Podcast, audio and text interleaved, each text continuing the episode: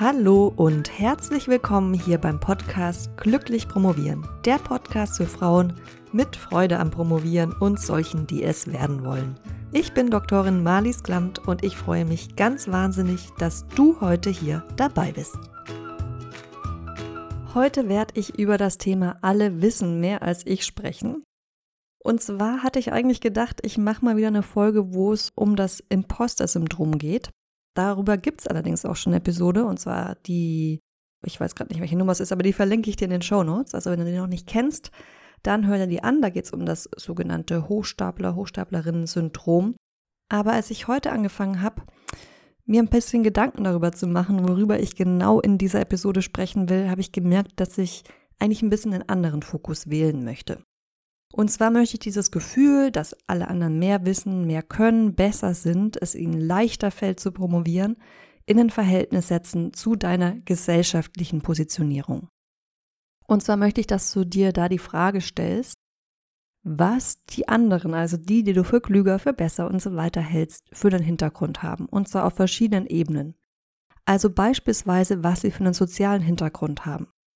Weil es durchaus sein kann, dass deine Mitpromovendin, deine Mitpromovenden tatsächlich manchmal mehr wissen, aber nicht deswegen, weil sie klüger sind, weil sie intelligenter sind, sondern einfach deshalb, weil sie zum Beispiel in einem anderen Umfeld aufgewachsen sind, und zwar in einem Umfeld, was näher am System Uni ist. Also beispielsweise, weil die Eltern Akademiker, Akademikerinnen sind, vielleicht sogar eine Professur haben. Und wenn du jetzt zum Beispiel die erste aus deiner Familie bist, die studiert, dann empfehle ich dir unbedingt das Interview mit Katja Obert von Arbeiterkind anzuhören. Das war die Episode 72 und die verlinke ich dir ebenso in den Shownotes. Was ich jetzt damit sagen wollte, ist, dass die Startvoraussetzungen nicht immer gleich sind. Und ein Faktor, der zum Beispiel zu einem Fremdheitsgefühl in einem System führen kann, in diesem Fall dem System Hochschule, in dem, dem System Wissenschaft, ist die Sprache. Also in der akademischen Welt ist einfach eine bestimmte Sprache üblich und es macht einen Unterschied, ob du mit dieser Sprache schon lange vertraut bist oder ob du sie erst angefangen hast zu lernen, als du angefangen hast zu studieren. Die gute Nachricht dabei ist aber auch, dass man diese Sprache lernen kann, auch wenn du jetzt als Metapher gesprochen nicht bilingual aufgewachsen bist. Es ist aber trotzdem gut anzuerkennen, dass es dir vielleicht schwerer fallen wird oder schwerer fällt, als jemanden, der eben mit dem Wissenschaftssprech sozialisiert worden ist, zum Beispiel weil die Mutter Professorin ist oder der Vater Professor. Jetzt kommen wir zum nächsten Punkt, über den ich sprechen würde, und zwar, wenn du dieses Gefühl hast, alle wissen mehr als ich, mit wem vergleichst du dich? Da vergleichst du dich zum Beispiel mit Männern oder mit Frauen.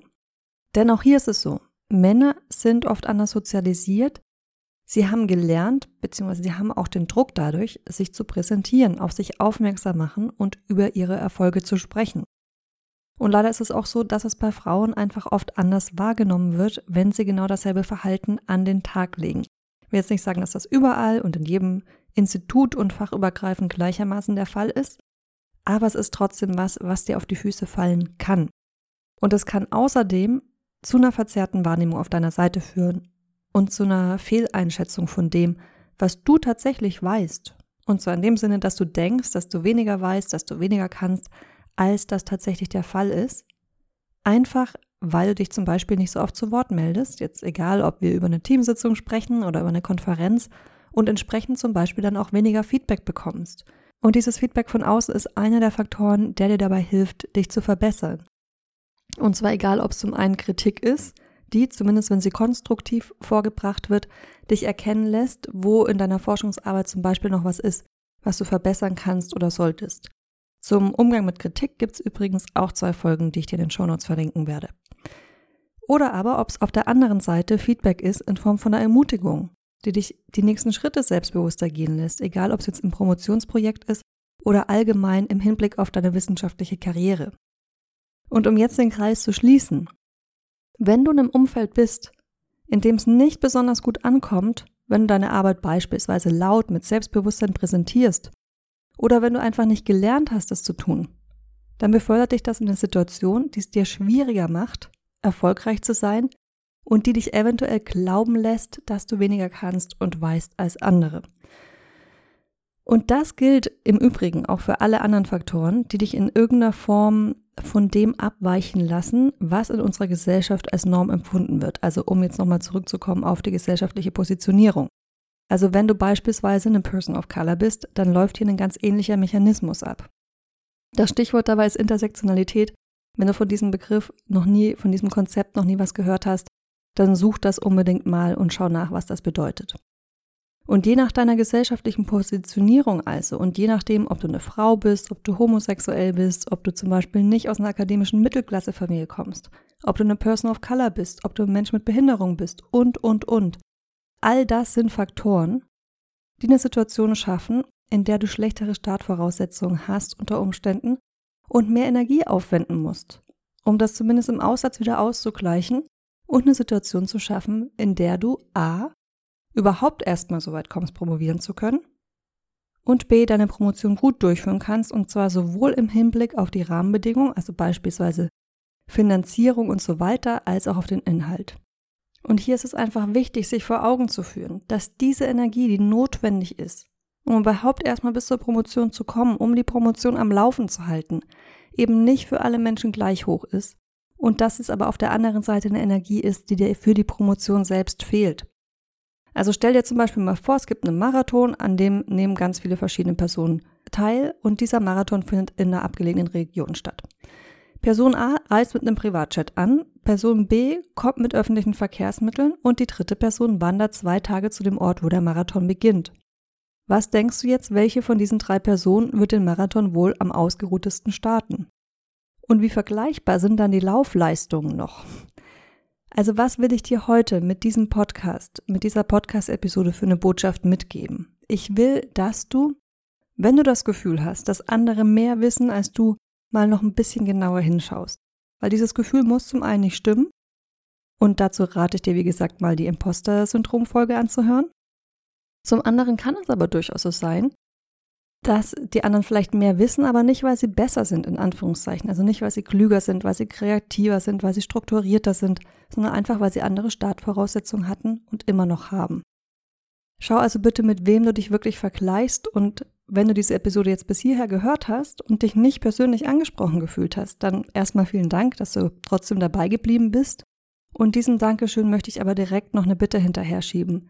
Lerne einen Blick dafür zu bekommen, was dich vielleicht dahin gebracht hat, wo du heute bist. Also lerne, und das ist keine leichte Aufgabe, da bin ich mir sehr, sehr bewusst, lerne zu sehen, welche Privilegien du hast.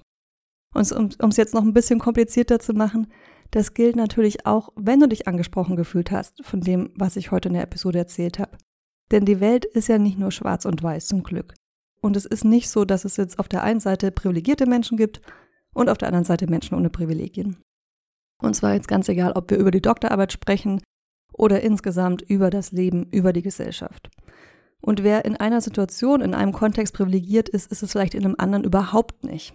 Was es allerdings schon gibt, das sind Tendenzen und Menschen, die unterm Strich bessere Startvoraussetzungen in der Gesellschaft haben als andere.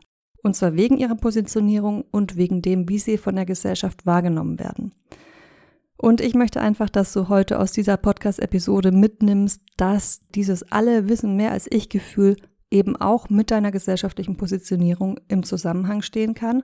Und falls das so ist, dann hoffe ich sehr, dass dir diese Episode einfach ein, zwei Aha-Momente beschert hat und dir jetzt ein bisschen einen anderen Blick auf deine Situation hast. Ich weiß, dieses Thema ist super komplex und ich konnte jetzt hier in dieser Episode nur an der Oberfläche kratzen, aber ich fand es trotzdem wichtig, mal darüber zu sprechen, auch wenn ich weiß, dass ich natürlich ganz viele Punkte nicht ansprechen konnte und dass es zu den Punkten, die ich angesprochen habe, noch viel, viel mehr zu sagen geben würde. Wenn du dir mehr Podcast-Folgen rund um dieses Thema wünschst, dann lass mich das gerne wissen, per Mail oder kommentiere einfach auf der Seite zu dieser Episode. Und ansonsten würde ich mich wahnsinnig freuen, wenn ich dich auch als Abonnentin meiner Glückspost begrüßen dürfte. Die verschicke ich aktuell alle zwei Wochen und da gibt es einfach nochmal ganz viele nützliche Infos und extra Tipps rund um das Thema Doktorarbeit und du kannst dich ganz einfach anmelden unter promotionsheldin.de slash Glückspost, Glück mit UE geschrieben. Diese Glückspost ist natürlich umsonst und du bekommst auch noch ein Willkommensgeschenk dazu und zwar das E-Book, wie man einen Zeitplan für die Dissertation schreibt. Also auf promotionsheldin slash glückspost.de, da findest du das Anmeldeformular und Glück mit UE schreiben, sonst klappt es leider nicht. Wir hören uns dann wieder nächste Woche. Bis dahin ganz viel Kraft für deine Promotion. Deine Malis.